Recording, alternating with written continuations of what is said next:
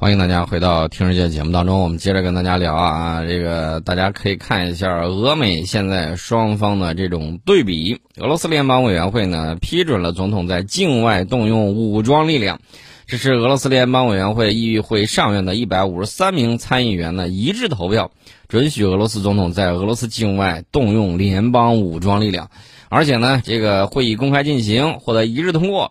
然后出动军队的数量、行动区域、任务和在俄罗斯境外停留的时间，将由俄罗斯总统来决定。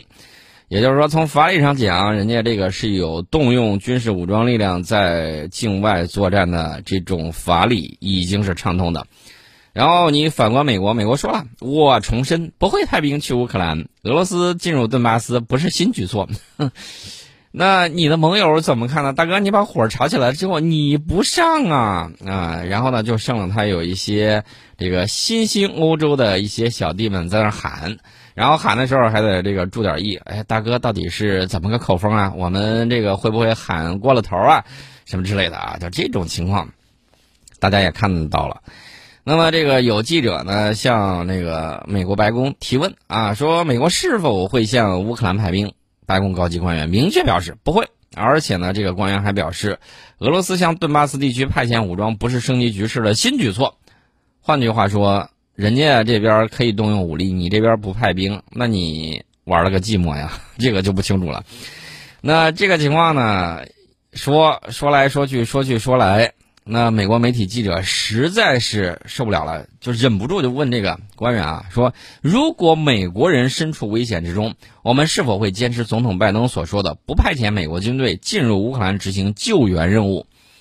然后白宫的这个官员就说了：“我对这个总统说过的话没有什么要修正的，即美国将不会派遣军队进入乌克兰作战。”啊，这个我们也试出来它的成色了，也就这个样子了。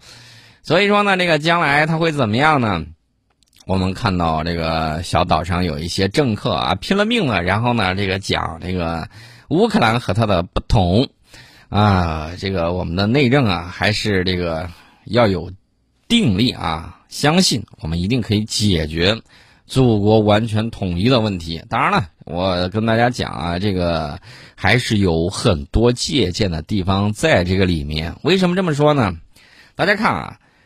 普京从法理上否定了乌克兰的这个合法性，他他怎么说呢？历史上根本没有什么乌克兰啊。然后呢，他说就讲到了这个很多事情，大家可以看普京的那个讲话很精彩。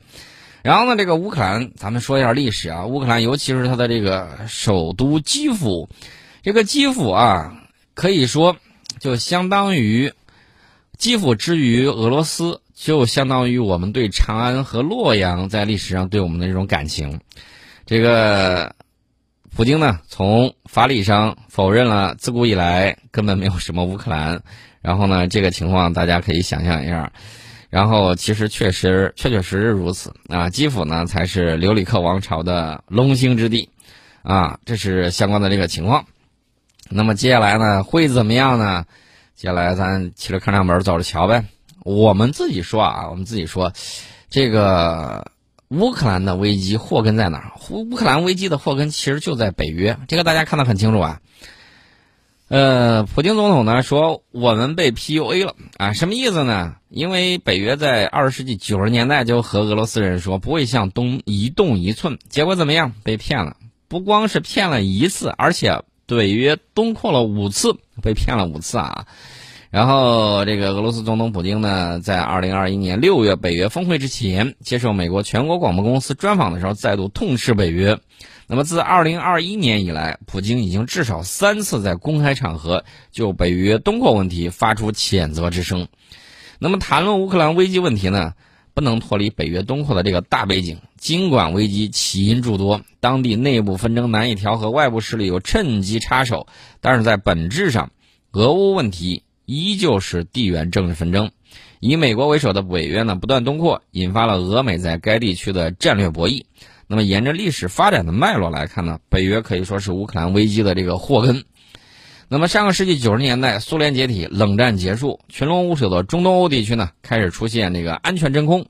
作为冷战遗产的北约呢，不但不解散，反而趁机呢把这个中东欧小国纳为新成员，开启了扩张势力范围的这个行动。要知道，乌克兰可是俄罗斯的软腹部啊，而且呢，我们讲到的这个基辅啊，这个基辅呢，可是这个俄罗斯人，就是斯拉夫人的龙兴之地。你想一想。啊，至于基辅，就好像我们至于长安一样，都被别人给占了，然后还打算反对我们自己，可你能忍吗？我觉得俄罗斯人肯定是忍不了。所以说呢，这个事儿呢，等于说是这是一根弹簧。刚开始的时候，北约说了啊，这个弹簧我不会压缩你一寸，结果连压了五次，直接把这个弹簧前端的那个刀已经抵到俄罗斯心口上去了。那俄罗斯如果还不反应，那也就不叫俄罗斯了啊！那那那如果不反应那，没法作为一个大国存在。那么这么一反应，马上就落了人家口实。所以你会看到这个西方媒体啊，西方的这个政要就讲，不管俄罗斯打还是不打，他肯定输了。什么原因呢？你打，哎，就落入我的口实；你不打啊，那不打你就等着我钝刀子拉肉吧啊，拉的你肯定不爽。这是相关的这个情况，我们顺便给大家说一下啊。至于说这个北约啊多次越过红线呢，然后俄罗斯进行强势的反制呢，其实你看到的时候已经是这个弹簧啊被压缩了五次之后，然后遭遇了这个强大的这种抵抗力了，没法再往前了。然后我估计可能也就僵持在这里了。那至于说这个乌克兰，哎，我这么讲啊，乌克兰当年放弃核武器呢，就是一大失误。放弃了之后。你看后面这个情况，就很不好弄。那最优的选择怎么办呢？在放弃核武器之后，最优的选择就是保持中立，既不倒向俄罗斯，也不倒向欧洲。这样的话呢，两边都能过来，哎，说好话，给点这个呃支持。这样的话呢，发展本国的这个呃财政啊，发展本国的这种经济啊，这些都是很不错的这个选择。但是呢，你一旦选择一边倒，那肯定会招致来自另外一方的这种。激烈的这种撕扯，那结果呢？结结果就是现在这个样子。你看到这个国家的这个分裂啊，等等，这各种各样的这种情况就都出现了。呃，那么我们看到最早的时候啊，作为这个帝国主义的这个买办，然后呢又是呃这个资本控制的一个喜剧演员，然后各种出来，这还能有好吗？肯定是很糟糕的一件事情。但是呢，这是当年他们自己的选择啊，所以说呢。呃，要优先考虑到一个国家的精英，要优先考虑什么？要考虑到是自己国家的这个领土主权、独立完整性。选择完全倒向西方的这种不归路，可以说是出现了极其严重的这种误判。呃，那么这个大家也可以怎么说呢？叫因见不远，在下之伤啊！这个大家看一看。然后，这个在当地时间二十二号的时候，俄罗斯总统普京呢对记者说。俄罗斯希望乌克兰去军事化。俄罗斯过去有意愿执行明斯克协议，因为这是彼此妥协的成果。早在顿涅茨克和卢甘斯克地区独立获得承认之前，明斯克协议呢就被乌克兰方面给扼杀了。啊，西方声称应该执行明斯克协议，但无力促使乌克兰方面执行协议。明斯克协议基本等同于不再存在。于是俄罗斯被迫做出了承认两个共和国的决定。其实两个共和国独立啊，时间已经比较早了，但是呢。大国都不承认，现在呢，俄罗斯率先承认了啊，结果呢，这个就有变化了。那么再过几年，这个地方还会不会有变化呢？作为一个国家，还会不会存在呢？然后这个地缘政治的这种变化真的是超乎我们的想象，我每天现在都在见证历史啊。然后呢，这个俄罗斯外长呢在质疑乌克兰主权的这个权利，因为什么呢？因为乌克兰总统泽连斯基谴责俄罗斯侵犯乌国家主权和领土完整。那么俄罗斯外长怎么反过来对他的这个主权权利提出质疑呢？他说了一番话，你一听，逻辑上还真是那么回事啊。呃，他是说，根据联合国宪章，一个国家的主权权利只适用于代表全体人民的国家。随着2014年乌克兰政变变政权变更，该政府就违背了这一点。他说：“我认为没有人能来论证，从2014年政变以来，这个乌克兰政权代表了生活在这块领土上的全体人民。”呃，拉夫罗夫是指基辅在二零一四年就失去了对乌东地区的控制，乌克兰不是一个主权国家。然后，这个美国华盛顿邮报呢就此解读渲染称，说拉夫罗夫否认乌克兰主权，增加了人们对莫斯科进一步侵略的这个担忧。云云。但问题是你们的总统就不敢派兵啊，对不对？不但不敢派兵，哎，我再给大家说个事儿，这个事儿大家顺顺嘴听一下啊。为什么要听一下呢？美国国民警卫队发生了训练事故，两架黑鹰直升机在滑雪场附近坠毁，一个呈平沙落雁，屁股朝天，肚子啊不是屁股朝天啊，是这个肚子朝天，平沙落雁式，然后栽到哪儿了？还有一架呢，也是是垂直的，等于说趴到哪儿？我看那个起落架好像已经没了。这是在训练的时候发生的这个训练事故，啊，这起事故呢发生在当地时间。二十二号上午九点三十分，地点呢位于美国犹他州，啊，幸运的是，据说是没有人在此次事故中受伤。然后呢，有一个旋翼是飞了出去，很吓人的。那么就在大约一年之前，美国也出现了两起类似的直升机坠毁事故。二零二一年一月的时时候，呃，一架 UH 六零黑鹰直升机在纽约进行训练的时候坠毁，造成三人死亡。二月份的时候。爱达荷州的博伊西也发生了一起类似的坠机事故，造成三人死亡。那么到了今年，又是一起，这次是两架直升机。我想说的什么呢？不是说黑鹰直升机质量不好啊，但是现在为什么老出事儿呢？这就是个问题了啊！我们先进一下广告吧，广告之后我们再跟大家接着聊。欢迎大家回到《听人见》节目当中。哎，那么我们看到了美国及其众多盟友啊，然后呢都是在谴责俄罗斯啊。俗话说得好啊，一个好汉三个帮，一个篱笆三个桩。那么有没有人支持俄罗斯呢？有的啊。委内瑞拉总统尼古拉斯马杜罗呢表示，委内瑞拉在乌克兰局势中全力支持俄罗斯总统普京，并主张寻求外交途径解决危机。那么在乌克兰这个地方，大家看到了啊，有两支活跃的武装，一个是乌克兰军队，还有一个是什么呢？是乌东的那个民兵武装。这双方到底有多大的这个战斗力呢？这个有人呢进行了一系列的这种评价。那个英国媒体呢说，俄罗斯在常规军事力量方面有近五比一的这种优势。啊，这个双方那那意思就是双方差距比较大了。先指官方的这种力量啊，就是俄罗斯的这个军事力量和乌克兰军事力量对比的话，那么英国天空新闻网站呢给出了这个比例是五比一。然后呢，它的这个比例，我只能这么讲啊，它怎么去判断这个？先比总人数啊，说俄军总兵力多达九十万，那也不可能把九十万人都带过来，对吧？说是远超乌克兰军队的十九点六万人，问题是，那俄罗斯地域还很广大，那真正能集中起来的，其实在这附近呢，也就十来万人，对吧？也不算太多。然后这种兵力差距呢，在海军方面最为严重。大家还记得不记得之前在那个克里米亚半岛，然后呢跑过跑到俄罗斯那儿好多那个舰艇，对吧？那么俄罗斯海军总人数呢是乌克兰的十倍。俄罗斯海军拥有七十四艘军舰和五十一艘潜艇，而乌克兰只有两艘稍微大点儿的这个军舰。在陆军方面，俄罗斯的装备优势同样明显。俄军的火炮数量是五千九百三十四门，是乌克兰的三倍多；坦克数量呢是一万三千三百六十七辆，是乌克兰的六倍；装甲车数量呢是一万九千七百八十三辆，几乎是乌克兰的七倍。空中力量也存在类似的这种情况。那么俄军的战斗机和直升机数量呢是乌克兰的十倍，所以他给出了这个五比一的这个，我不知道是怎么得出来这个比例啊。至于说远程打击火力方面，俄罗斯更具备有优势，超过这个五百部的陆基弹道导弹发射装置。